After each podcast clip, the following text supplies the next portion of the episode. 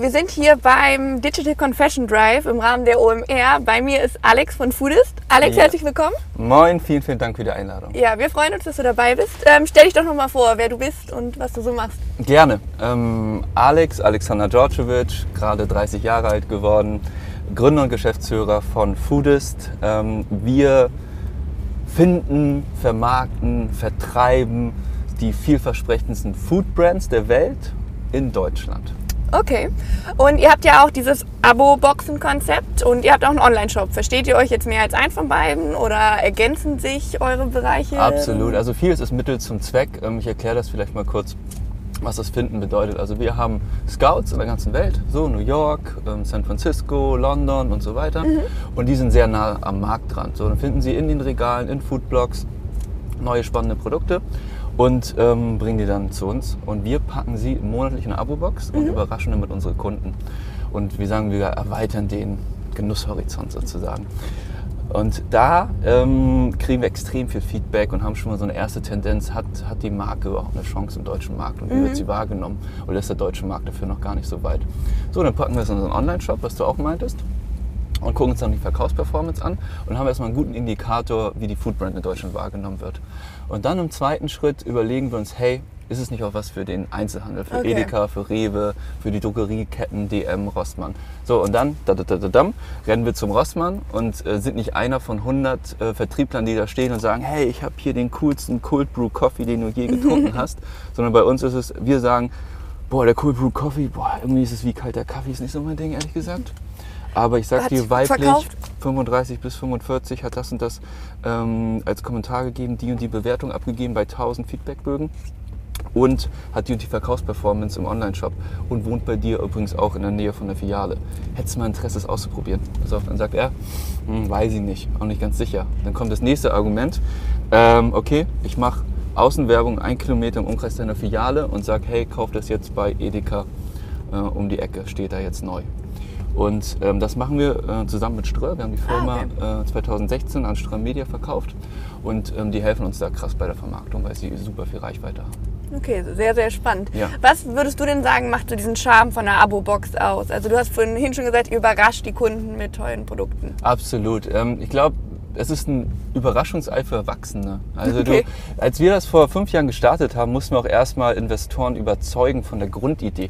Weil es war damals wirklich neu, eine Foodbox zu kriegen, du weißt nicht, was du kriegst. Und da waren die Investoren erst in der Reaktion, äh, Alter, der Deutsche hat bestimmt keinen Bock, sich zu überraschen zu lassen, 26 Euro dafür jeden Monat zu zahlen und das auch noch bei Essen, wo er noch gewisse Präferenzen hat und nun mal, ja, man sich über Geschmack streiten kann. Ähm, ich glaube nicht, dass das klappt. So, dann haben wir noch gesagt, wir machen kein knallhartes Abo, sondern ähm, lassen die Kunden monatlich raus und kündigen, weil wir einfach überzeugt von diesem Produkt sind und sagen, hey, nach, wenn der länger als drei Monate bleibt, ist der so addicted to it, dass er bleiben wird. Und diese Hypothese ist auch aufgegangen. Im Schnitt bleibt der Kunde über acht Monate Abonnent, obwohl er jeden Monat raus könnte und auch keine Mindestlaufzeit hat. Und das mussten wir erstmal sozusagen beweisen, die ersten zwei Jahre, ähm, dass es so funktioniert und wie das Abo-Geschäft, was ja sonst eigentlich davon lebt, bei Handyverträgen zum Beispiel, dass du mal Gebunden. vergisst zum Kündigen und Genau. dann kommt eine Verlängerung rein und du bist dann hm, äh, länger Jetzt gebunden, als du eigentlich wolltest. Und dann verdienen ja die Leute erst ihr Geld. Ne? Mhm. So. Und ähm, bei uns ist es zum Glück anders. Sehr schön.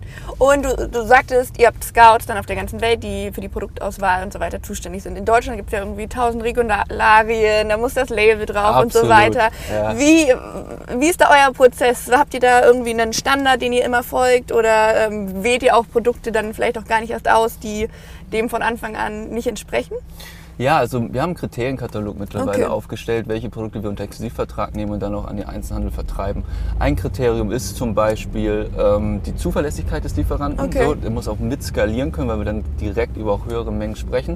Und das andere Kriterium ist auch, dass er, wenn er eine gewisse Größe hat, in seinen anderen Märkten halt auch gut schon Umsätze machen. Ich mal ein Beispiel, wir haben eine, eine Marke, die heißt Kind Bars. So. Mhm. Ähm, das sind Nussriegel, die machen weltweit eine Milliarde Umsatz. Okay. Die kennen sich mit Regularien aus, mittlerweile verkauft an Maß für einen sehr guten Preis. Mhm.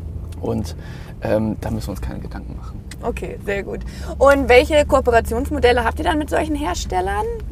Ähm, das sind exklusive Distributions- und Vermarktungsrechte. Also kannst du Okay. dir vorstellen, wenn eine Tüte Popcorn von Propercorn oder ein Kind Bar hier irgendwo in Deutschland gekauft wird von dir oder von deinen Freunden, dann verdienen wir Geld. Okay. Und ähm, was hat das für den Hersteller für so einen Effekt, wenn dann ähm, das einmal das Produkt in der Foodbox war? Könnt ihr, das messt ihr wahrscheinlich nämlich Absolut, also wir ähm, geben dem Feedback und werten das aus. Wir haben da unsere BI-Tools, äh, wo er standardisiertes Reporting kriegt und dann geben wir Empfehlungen ab und sagen, hm, ich würde noch mal eine Zeit lang warten oder ich würde noch mal einen Preis senken oder hey, das passt so oder du musst auf jeden Fall deutsches Packaging machen, so, ähm, das verstehen die Leute nicht. Ähm, und dann werden wir, ja, und dann geht es halt entweder weiter oder auch nicht. Also wir, müssen dir vorstellen, es ist wie so ein Funnel. Wir haben, wir sichten jeden Tag bestimmt über 150 Produkte. Okay. So, dann kriegst du eine Menge zugeschickt. Das ist ein super harter Job, ja, das alles zu testen und zu probieren. So, da leidet das Team richtig drunter. und, ähm, ist dann nicht mehr, oh, wieder die nächste Eiscreme, sondern Eiscreme 160. It's your äh, job. Ja. Ja, it's your job. Habt ihr da Gewichtsprobleme in der Firma? Überhaupt nicht, ja, überhaupt nicht. Wir haben auch äh, jede Woche Yoga und Ah ja, sehr ähm, jetzt mittlerweile auch Meditation. Ähm, und dann haben wir auch noch Fußball einmal die Woche. Also ähm, da wird schon gegen Work-Life angearbeitet. ist sehr gut. sehr cool. Und ähm, wie stellt ihr denn so sicher, so eine, so eine Box ist ja irgendwo, jeder hat einen anderen Geschmack, eine subjektive Absolut. Qualität der, der Produkte, die da drin sind, sind. Wie stellt ihr so eine Box zusammen? Habt ihr einen Qualitätssicherungsprozess und wie geht ihr vor in so einer Zusammenstellung, dass die sich gut irgendwie ergänzt, harmoniert? Ja, das ist ein super interessantes Thema. Ähm, Im ersten Schritt, du, wir werden es nicht 100% der Leute komplett recht machen können. Ich glaube, dass die durchschnittliche Laufzeit uns recht gibt, dass das Produkt gut zusammengestellt ist und der Kunde auch immer einen Preisvorteil hat, als wenn er die Produkte irgendwo einzeln kaufen würde, wenn es sie überhaupt zu kaufen gibt in Deutschland. Ähm, nur das Thema, was du vielleicht auch ansprichst, Personalisierung. Ne? Wie stellen wir sicher, dass man wirklich den Geschmack trifft? Wir haben momentan noch keine Personalisierungsmöglichkeiten, zu sagen, Okay. okay, ich möchte keine Nüsse Also die haben. Abo-Box ist immer die gleiche quasi. ist immer die gleiche, Mhm. weil wir haben so ein Trade-off für uns festgestellt.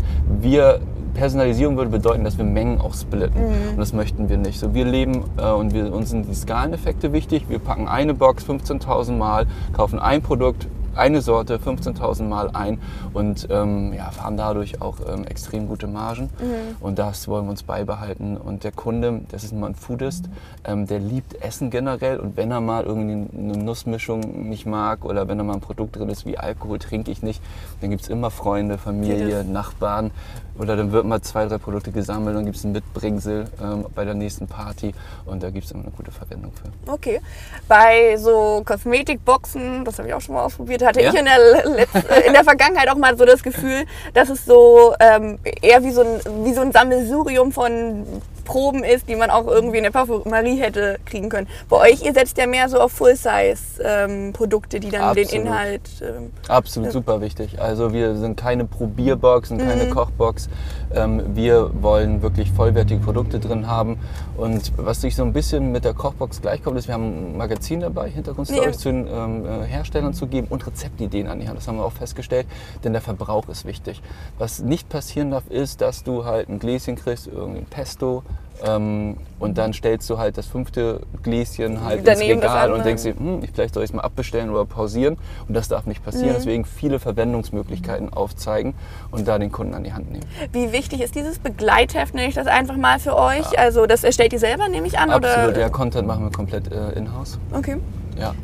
Äh, super wichtig, weil es ähm, weil's die Box erst rund macht und ähm, weil es erst ähm, auch das, das Produkt so aus der Vergleichbarkeit zieht.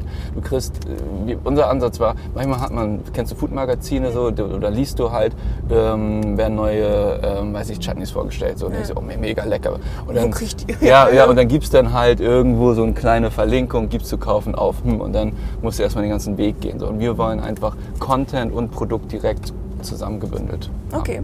Und wie könnt ihr das irgendwie messen oder analysiert ihr das, inwieweit die Kunden dann wirklich diese Rezepte kochen und ähm, Ja, es ist unglaublich, was, wie emotional Food ist. Das habe ich auch am Anfang wirklich noch unterschätzt. Es ist, du hast eine richtige Fanbase, du baust eine Love-Brand auf, die Leute kochen, sie, sie schreiben uns extrem viel Feedback. Und das Okay. ist auch das, wovon wir leben. Weil am Anfang dachten wir, wir wollen die Leute nicht in eine Marktforschungssituation bringen. Aber das ist Das so einfach. Die Leute lieben es, über Essen ihre Meinung zu Mhm. teilen und ähm, heben oder bringen uns das Gold sozusagen. Okay.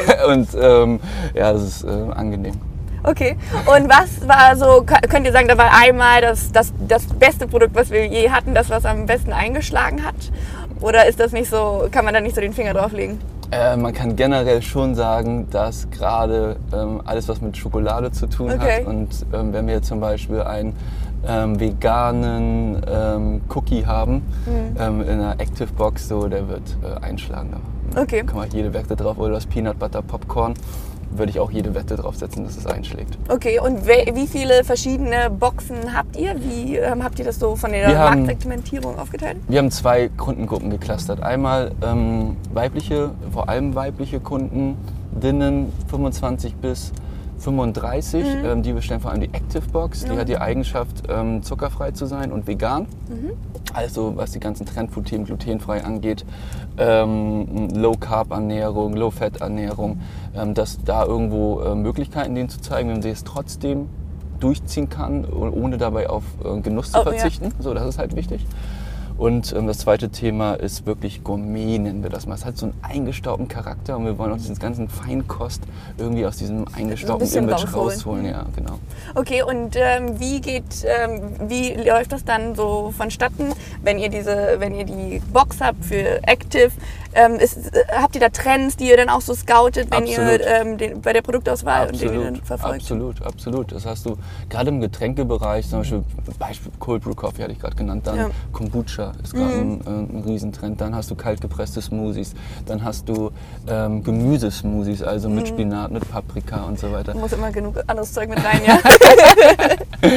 Ähm, jetzt nur ähm, in der Gourmet-Szene hast du ähm, Craft Beer, ist gerade ein Riesenthema. Äh, Gin war, war, also ist jetzt auf dem Höhepunkt im Massenmarkt angekommen. Ja. Thema, danach wird Rum kommen, danach kommt Mezcal und Tequila und danach wird Korn wieder cool sein. und ähm, wir, ähm, ja, das kannst du schon gut, wir predikten das schon ganz gut ähm, und müssen mal gucken, wann der Kunde auch so weit ist, es zu verstehen. Okay. Und was war so eure kurioseste Kooperation, die ihr so hattet? Kooperation im Sinne von Herstellern? Genau, genau. Boah, ich hatte mal ein, ein, ein Bier, was nach Cheesecake schmeckte, das war schon weird. Okay. Und das schmeckt dann aber auch, oder? Das ist wirklich schon. nach, Cheese, äh, nach Cheesecake, keine Ahnung, wie es hingekriegt hat. Okay, okay das, das ist ja auf jeden Fall schon sehr spannend. Was ähm, sind denn für euch so die, die größten Traffic-Treiber? Ihr seid ja jetzt schon sehr, sehr bekannt als Foodist. Wie habt ihr euch so etabliert als Marke? Ah, Wir haben bootstrapped angefangen mit 4000 Euro Startkapital und haben erstmal sehr über, über Content und über Social gelebt. Mm, Mittlerweile wir bespielen den kompletten Blumenstrauß an Marketingmöglichkeiten. Ich muss fairerweise sagen, dass unter 10% des Marketingbudgets im Verhältnis zum ähm, Jahresumsatz, also 10%, unter 10% ist ein Marketingbudget im Verhältnis zum Jahresumsatz. Und das ist sehr wenig für die Wachstumsraten, die wir haben. Wir sind vom vorletzten Jahr auf letztes Jahr wieder um 50% gewachsen, ähm, wollen dieses Jahr auch wieder Richtung 50% wachsen. Und dafür ist es echt wenig, was wir im Marketingbudget ausgeben. Woher kommt das? Ähm, wir leben halt viel auch von Distributionspunkten. Also dadurch, dass wir in über 6000 ähm, Stores sind, ähm, hast du eine Werbebande. Wir sind in 6000 Läden, haben da ungefähr einen Meter Regalfläche, das sind sechs Kilometer Werbebande für uns. Und damit schaffst du halt ein gewisses Markenbewusstsein. So, das bespielst du 360 Grad. Dann noch Außenwerbung und dann halt online über ähm, Facebook, Insta, ähm, dann die Performance-Kanäle ähm, Social Display ähm, und ähm, SEO sehr. Und ähm, dann hast du eigentlich ähm, ganz gut die, die Customer Journey abgedeckt.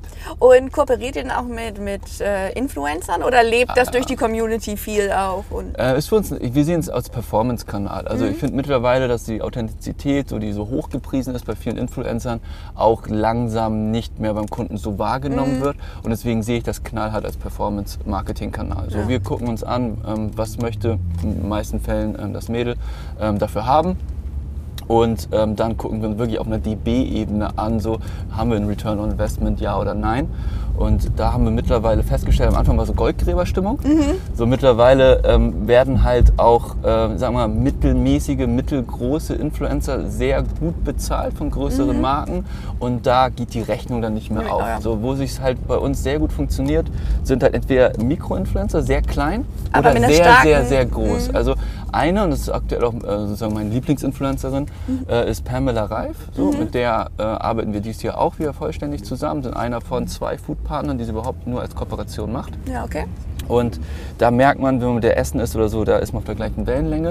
Und was ich so schätze, ist, dass sie, ähm, dass sie ja, das Thema Fitness so promotet und sagt, okay, fit is the new skinny und nicht irgendwie wie andere Influencer irgendwie bei jungen Mädels so ähm, ja, ein Verlangen nach teuren Markenprodukten Mhm. von Gucci oder Louis Vuitton oder so hervorruft mit einer Handtasche für 500 Euro. Ich finde, das ist irgendwo der falsche Auftrag von der Influencerin. Ja, so, was so, ich meine? Ja, Und ähm, wir sie arbeiten gerade promotet mehr so dieses gesunde.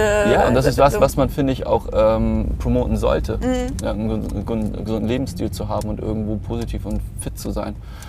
Ähm, und ähm, bei, bei Pamela ist so, die hat über drei Millionen Follower in Deutschland. Und ähm, wo sie dann natürlich auch ähm, ja, sich das gut bezahlen lässt, Mhm. geht für uns ähm, die Rechnung auf. Und auf der anderen Seite passt es von der, von der Marke und der Philosophie auch super. Okay. Ähm, und ihr habt ja auch viele sehr stylische Produkte und auch kleinere Marken und so weiter. Wie wichtig würdest du sagen, ist für so eine, für so eine Food-Marke denn so ein Brand-Image? extrem wichtig. Also ähm, ich will jetzt nicht zu viel bullshitten, aber Mhm. Food is the new fashion. Das glaube ich schon sehr stark. Es wird immer stärker, äh, kommt ein Prestigefaktor mit dazu. Ja. Und Leute ähm, ja, haben so ein, hat so einen Imagefaktor mittlerweile, was du isst, welche Marken du isst, ob du auf dem Wochenmarkt einkaufen Mhm. gehst, ob du regional einkaufst. Irgendwie führt das mit zur Persönlichkeitsbildung. Ähm, und davon profitieren wir auch. Und dadurch ist halt das Thema Markenbildung immer wichtiger. Okay. Und welche, welche Styles funktionieren da bei euch so ganz gut? Es gibt ja mehr, die so Loha-mäßig, also du hattest ja auch schon angesprochen, vegan, Ja. ähm, zuckerfrei und so weiter. Was siehst du so als ganz starke Trends, die auch bei euch sehr gut funktionieren? Ähm, ich glaube, dass ähm, Bio mittlerweile ähm, komplett in der Gesellschaft Standard, angekommen ja. ist. Ja, das, und Bio ist nichts anderes als eine Mindestanforderung an die, ähm, an die Produktion und an die Qualität der Produkte.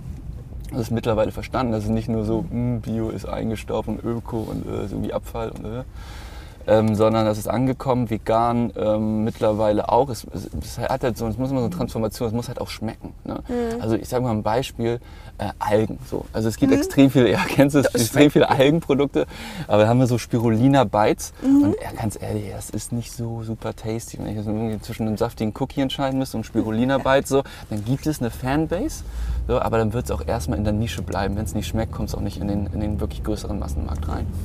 Und ähm, also neben vegan Bio ist ähm, vor allem das Thema Regionalität auch immer wichtiger. Und ähm, wir, wenn du auf unsere Website gehst, das macht erstmal gar keinen Sinn. Und ähm, da, das Gin, dann hast du irgendwie Mandelmilchprodukte, dann hast du da ähm, irgendwelche Gewürze von Manufakturen. Und irgendwie ist es alles so bunt gemischt. Äh, Und es liegt ein einfach daran, ja, dass wir sehen, dass moderne Ernährung einfach irgendwie keine Restriktionen haben sollten. Wir sagen, ey, eat better, not less und sei irgendwie offen. Und, Mhm. und wir sind so vernarrt, dass wir uns gar nicht bremsen können und irgendwie, ja, irgendwie fast alles einlisten, was uns halt gefällt, ohne da jetzt irgendwie die großen groß. Cuts zu machen. Okay.